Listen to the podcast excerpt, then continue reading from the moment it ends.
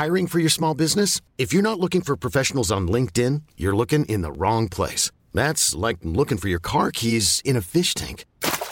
LinkedIn helps you hire professionals you can't find anywhere else, even those who aren't actively searching for a new job but might be open to the perfect role. In a given month, over 70% of LinkedIn users don't even visit other leading job sites. So start looking in the right place. With LinkedIn, you can hire professionals like a professional. Post your free job on linkedin.com slash achieve today. Parce que dans Dramatis, je veux aussi donner la parole à celles et ceux qui travaillent sur les pièces, je réalise toujours un petit entretien. Et comme je suis bavard, c'est souvent trop long. Et comme c'est souvent trop bien, bah, y a pas de raison que je sois le seul à en profiter. Pour des questions de son, mes questions étaient réenregistrées, mais fondamentalement, ça change pas grand chose. Chers auditeurs, devant vos oreilles ébahies, Thomas Joly.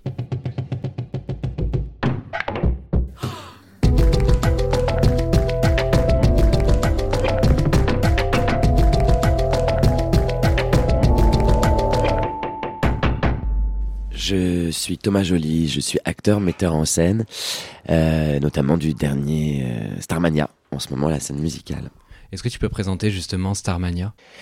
Starmania, c'est une œuvre euh, composée par Michel Berger, écrite par Luc Plamondon, qui a été créée en 79. Euh, il y a eu trois mises en scène en France, une en 89, donc une en 79, une en 89, une en 93, et c'est la quatrième version en France de cet opéra rock Starmania. Si tu me demandes de pitcher Starmania, je vais beaucoup t'en vouloir parce que c'est très difficile de pitcher Starmania. Mais tu veux que je le pitch avec plaisir. Allez, je pitch. Euh, Starmania, ça se passe euh, à Monopolis. Monopolis qui est la capitale de l'Occident, puisque euh, de New York à, Tokyo, comme dit la chanson, c'est plus qu'un seul grand pays.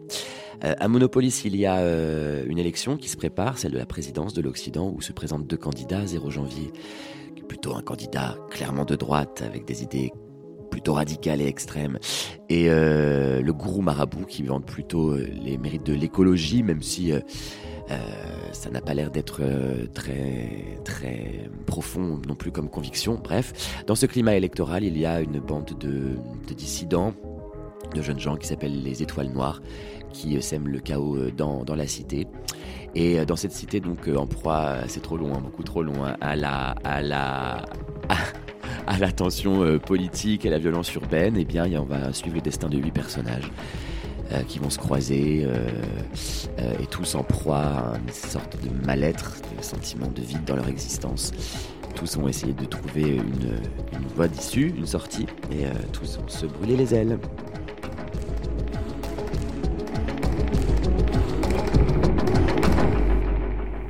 Et du coup, comment ça s'est fait? Comment comment t'en es arrivé à porter ce projet et à assurer la mise en scène? C'est Starmania qui vous choisit, c'est pas vous qui choisissez Starmania. Donc moi, en mars 19, je reçois un appel de, Thierry Suc, qui est le producteur, et qui euh, me propose de dîner avec Luc Plamondon et, les ayants droit de France Gall et Michel Berger. Donc là, évidemment, mon, mon, sang ne fait qu'un tour, et il y a deux solutions. Soit c'est La légende de Jimmy, qui est l'autre comédie musicale qu'ils ont, sur laquelle ils ont collaboré, ou Starmania, et là, il me confirme que c'est Starmania. Et à partir de là, euh, au départ, il pensait que j'allais dire non.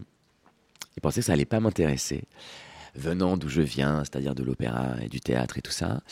Et euh, je leur ai dit, mais, euh, mais jamais de la vie, je refuse ce projet. Euh, immédiatement, je signe, où est le contrat Et je me suis tout, de suite mis au travail pour notamment, ça a été mon premier boulot avec Luc Plamondon, retravailler sur le livret, parce que moi j'estimais en fait que Starmania, qui est une œuvre que j'adorais, on n'y comprenait rien. Et j'estimais que c'était une espèce de collection de tubes qui mettait complètement en dessous la question de la fable, qui, euh, à mon avis, est, euh, est, très importante et très même stupéfiante à, écouter et à voir. Et puis, de toute façon, les chansons, c'est bon, tout le monde les connaît. Enfin, je dirais pas besoin de, Thomas Joly pour qu'elles restent dans leur, euh, dans leur gloire. Justement, tu dis souvent que tu viens du théâtre, de l'opéra, et en interview, tu dis souvent même que tu es un enfant du théâtre public. C'est quoi un enfant du théâtre public concrètement? Un enfant du théâtre public, ça veut dire que moi, mes parents, on habitait à la campagne, j'avais pas on n'allait pas tellement, même pas du tout, au théâtre, à l'opéra. On allait peut-être une fois ou deux au cinéma par an. Et donc, euh, enfant du théâtre public, c'est que j'ai bénéficié de tous les, eh bien, de toutes les comment dire, euh, formations gratuites proposées par euh, ou les villes, ou euh, les départements, les régions, ou l'État, les options théâtre, les conservatoires, ce genre de choses, qui m'ont permis en fait d'apprendre mon métier d'acteur sans jamais avoir à débourser un centime, sans venir à Paris aussi, puisque je n'y habite pas, et pas encore. Et, et, et, voilà, de pouvoir en fait bénéficier de ce que le théâtre public offre. D'accord, ok, je comprends. Alors là, Starmania, pour le coup, c'est une production privée. Euh, je me demandais ce que ça changeait concrètement dans ton travail. Alors, Là, c'est vrai que Starmania est une production euh, privée. Ça veut dire quoi? Ça veut dire que c'est un groupe euh, de producteurs de spectacles, en l'occurrence Fimalac, et à l'intérieur du groupe Fimalac TS3, Thierry Suc Productions, qui donc ont financé sur leur fonds propres cette création et qui donc du coup entrent dans une logique de de rentabilité, enfin en tout cas de, moins de se rembourser, peut-être pas forcément de faire des bénéfices, mais au moins de rembourser euh, l'argent qu'ils ont investi dans cette production. Et ils en ont investi beaucoup, euh, ce qu'on ne peut pas faire dans le théâtre public où on n'est pas soumis exactement au même modèle économique. Donc là en fait bah, c'est un pari qu'ils ont fait, un pari, euh, bah, ils ont investi tant de millions d'euros, je ne sais pas même exactement combien, en plus la crise Covid a, a grévé pas mal le, budget. Et bah, ils espèrent euh, que maintenant, avec la billetterie, avec la communication, etc., euh, bien, ils pourront euh, se rembourser au moins de cet investissement et peut-être même faire des marges de bénéfices. Bon, bah, ça, c'est une logique de producteur privé qui n'est pas du tout celle du public. Donc, dans le public, on peut pas trop parier. D'ailleurs, il n'y a même pas une question de pari, il y a une question d'abord de pouvoir donner de l'argent à la création sans forcément un retour financier. C'est ce à quoi sert la subvention.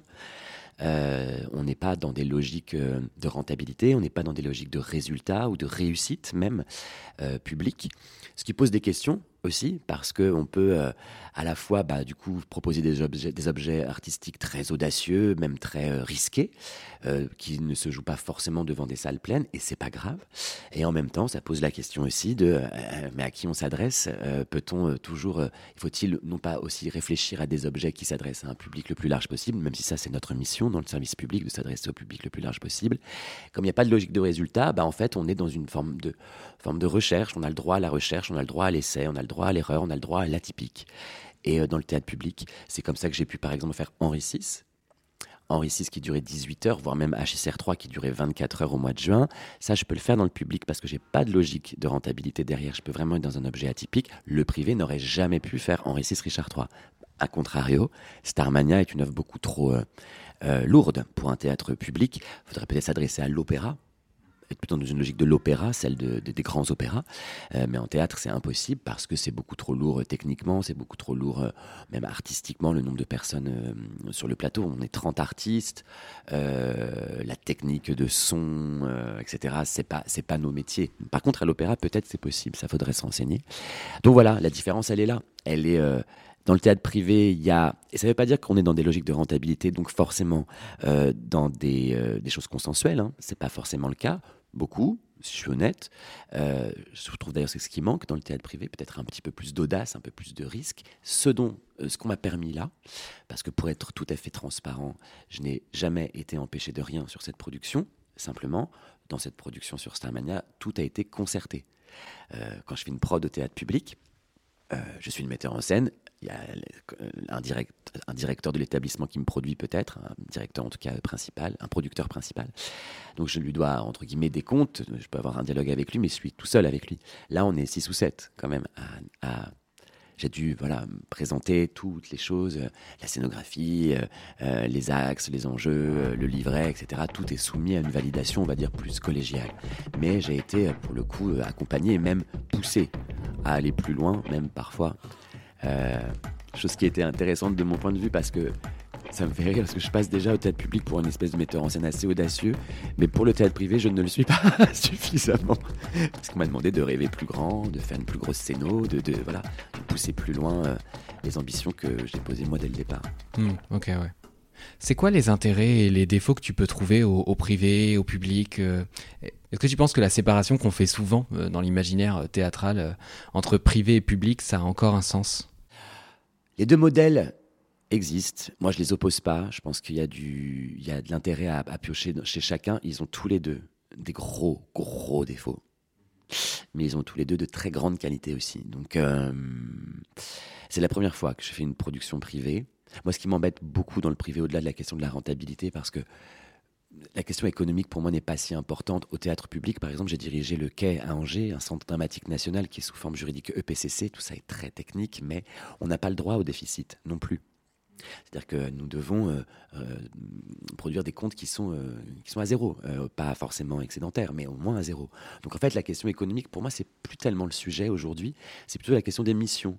À quoi sert l'art du théâtre?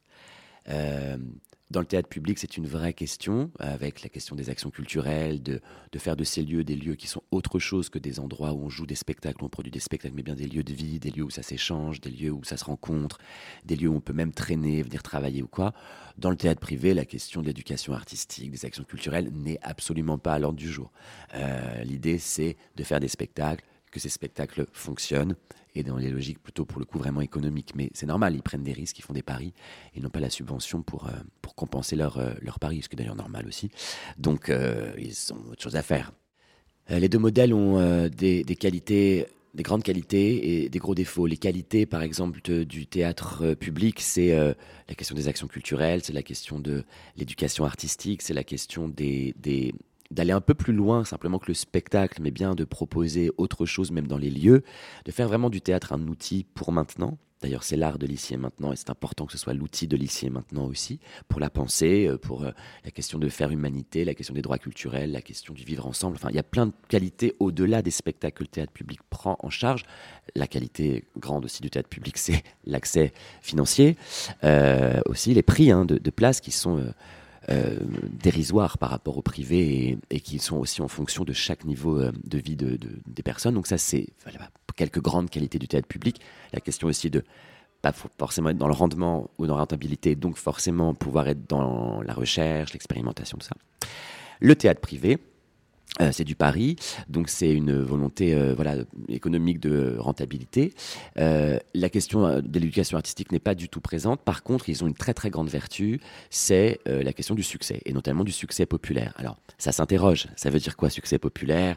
C'est un vaste débat. Il n'empêche que, on a vu par exemple des pièces créées dans le théâtre public, comme les pièces de Joël Pomera, qui en fait ont été exploitées dans le théâtre public, mais finalement ont été entre guillemets, plus exploité encore après, dans un deuxième temps, dans le théâtre privé, et sans euh, discontinuité de, du succès. C'est-à-dire, il y avait toujours des spectateurs.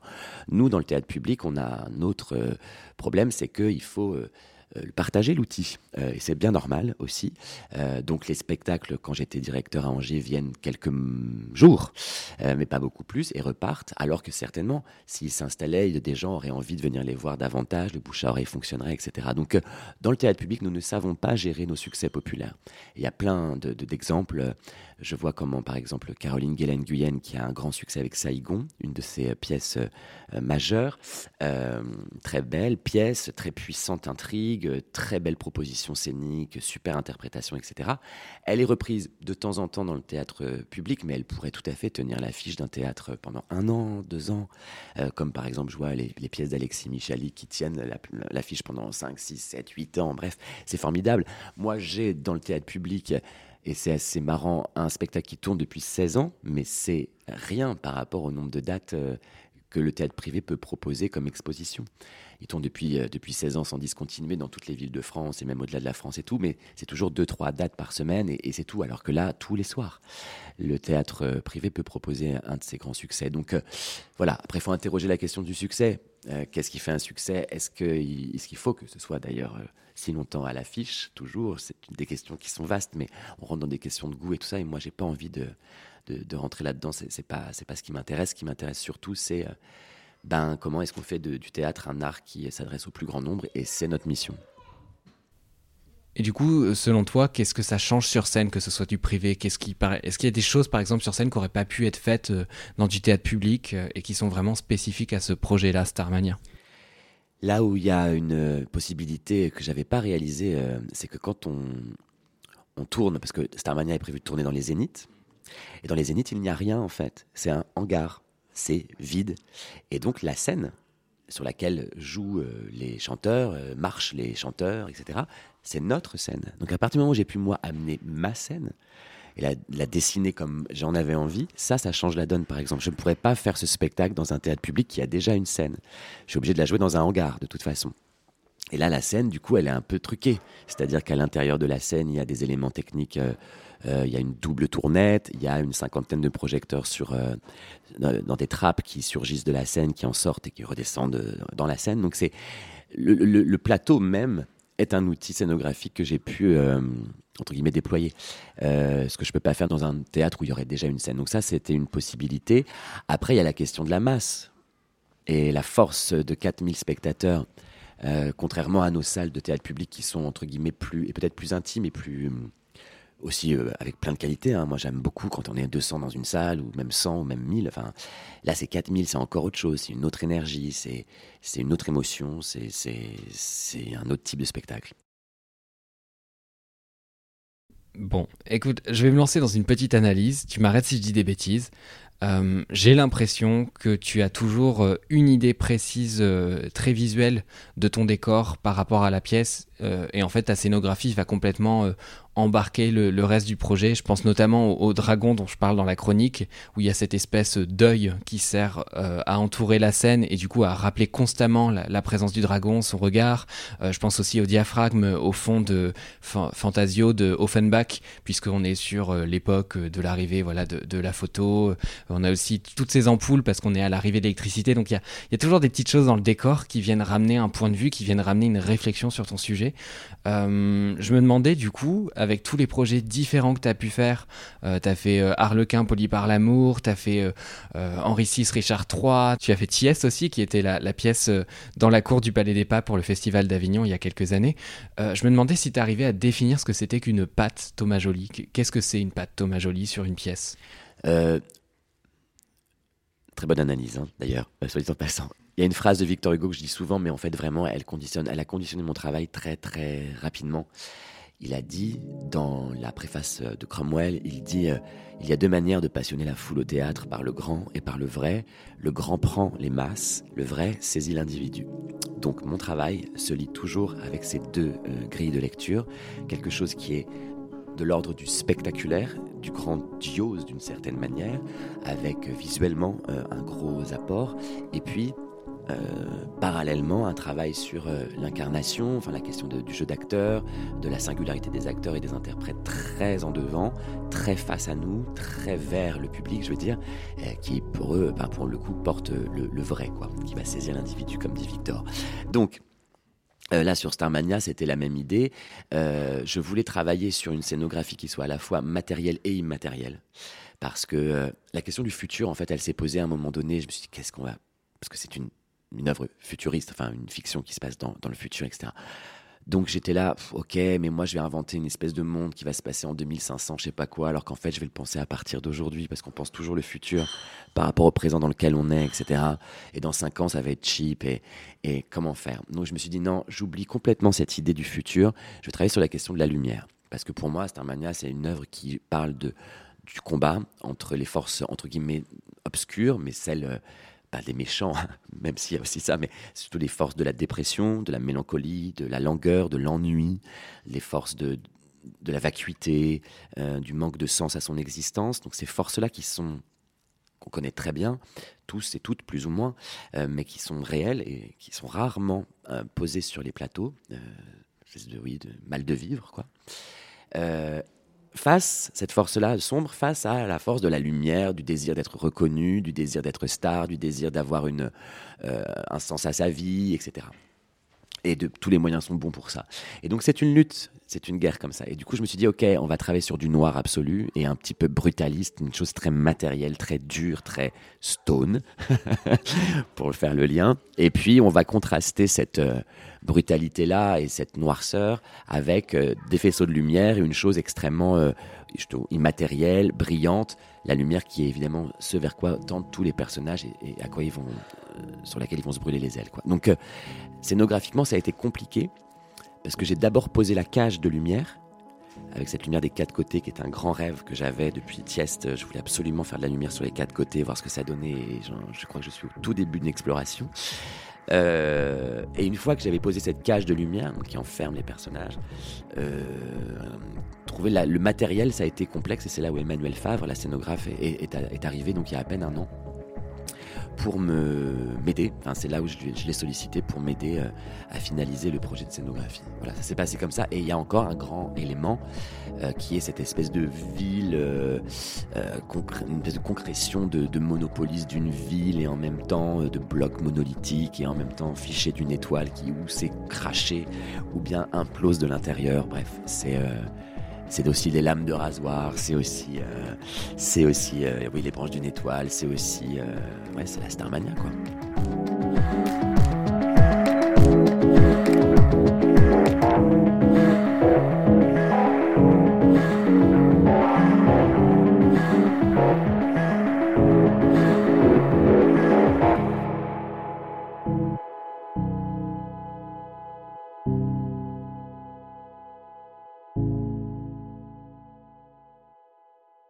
Forcément que le prisme qui est le mien se, plaque euh, sur les œuvres que, je travaille. Mais moi, je fais partie d'une catégorie de metteurs en scène, j'en distingue deux, ceux qui prennent les œuvres pour les mettre à leur euh, image, euh, à leur patte, et ceux qui lisent les œuvres et essaient de traduire avec leurs pattes ce que l'œuvre leur commande. Moi, je suis plutôt partie de cette catégorie-là.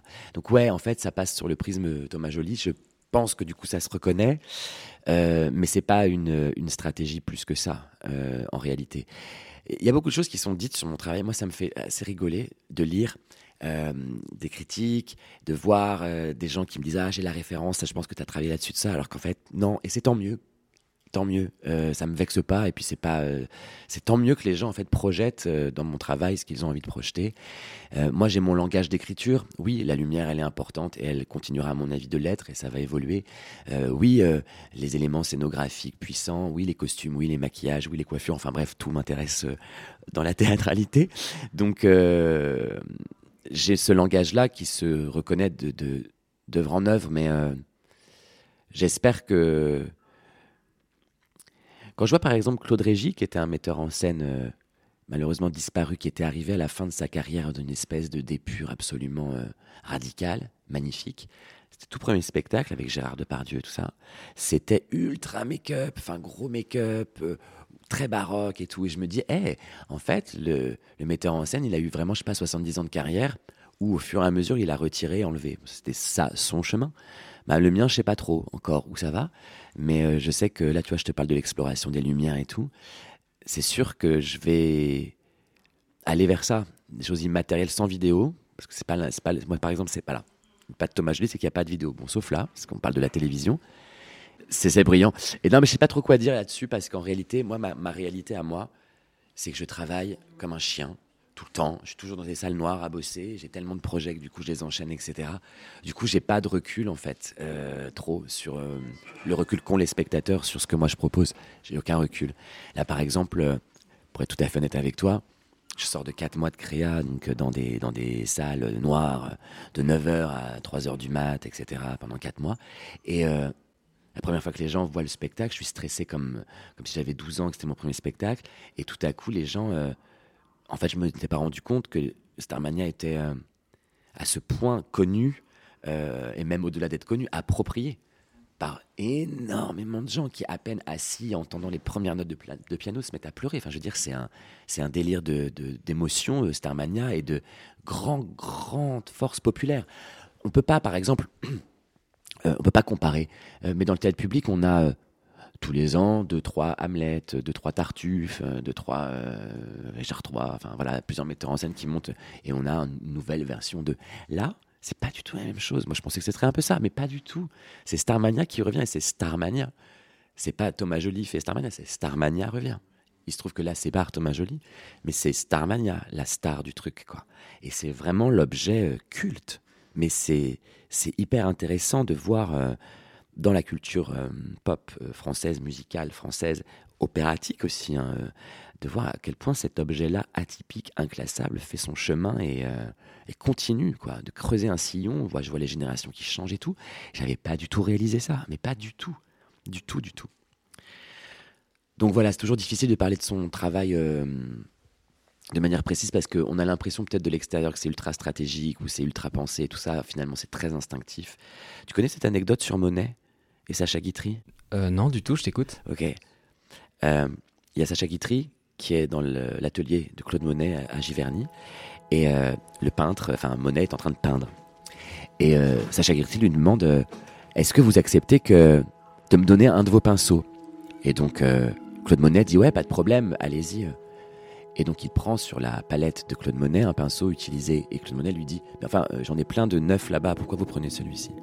C'est-à-dire que Claude Monet n'avait pas du tout conscience, en peignant, euh, avec Sacha Guitry à côté de lui que Sacha Guitry voulait pas un pinceau euh, de Claude Monet, il voulait le pinceau de Claude Monet, celui avec lequel il a peint, je sais pas quoi, les nymphéas ou quoi d'autre.